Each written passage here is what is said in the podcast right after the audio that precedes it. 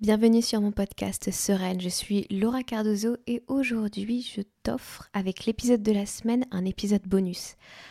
J'ai eu envie, tout simplement, j'ai pris mon téléphone et j'ai eu besoin de noter des choses, j'ai eu besoin de dire les choses sur le téléphone.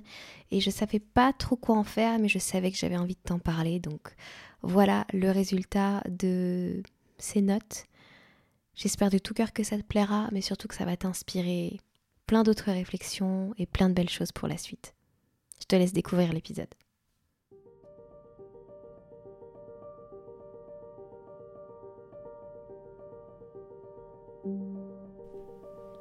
Ma cliente l'autre jour m'a dit une phrase qui m'a foutu les frissons. Elle m'a dit Je veux vivre ma vie, je veux plus être spectatrice.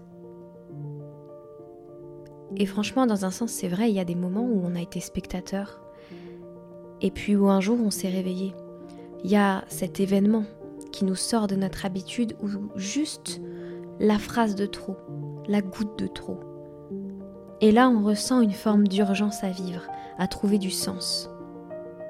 Ces moments-là, ils sont incroyables parce que ils sont teintés de lumière et d'ombre.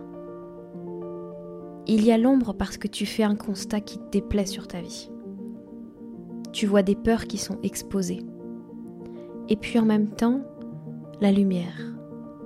Parce qu'à nouveau, tu crois en ta capacité à vivre, tu vois ton courage, tu vois ta force. Et si tu la vois pas encore, alors tu vas simplement l'expérimenter.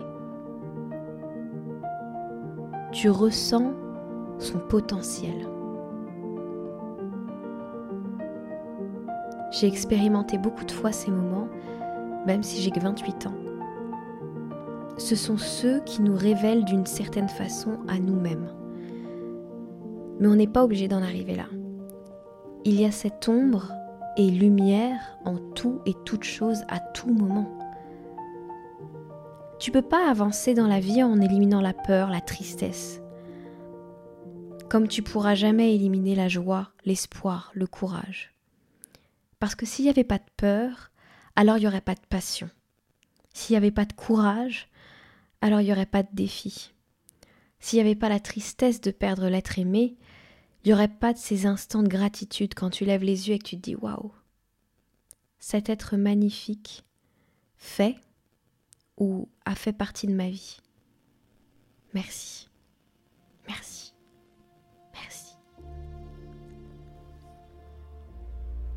Quand on est pris dedans, c'est dur, on a envie de fuir ces moments de vie. On a envie de tout donner, tout ce qu'on a pour que le chaos s'arrête. Et avec le recul, on apprend à accepter, à marcher avec.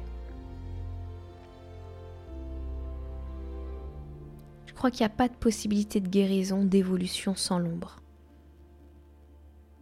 Pourtant, ça ne veut pas dire qu'on doit souffrir.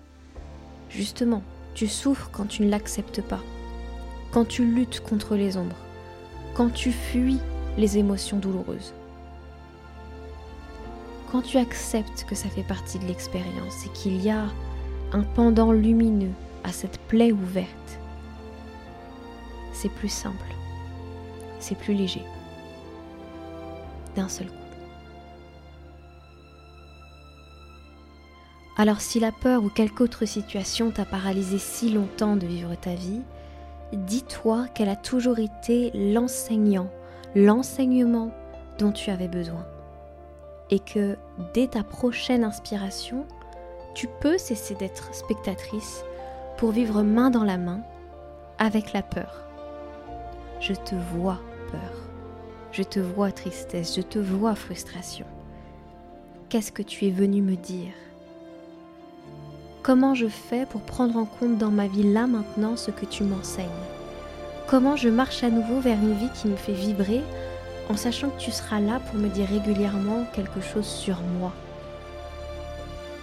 C'est maintenant. On y va.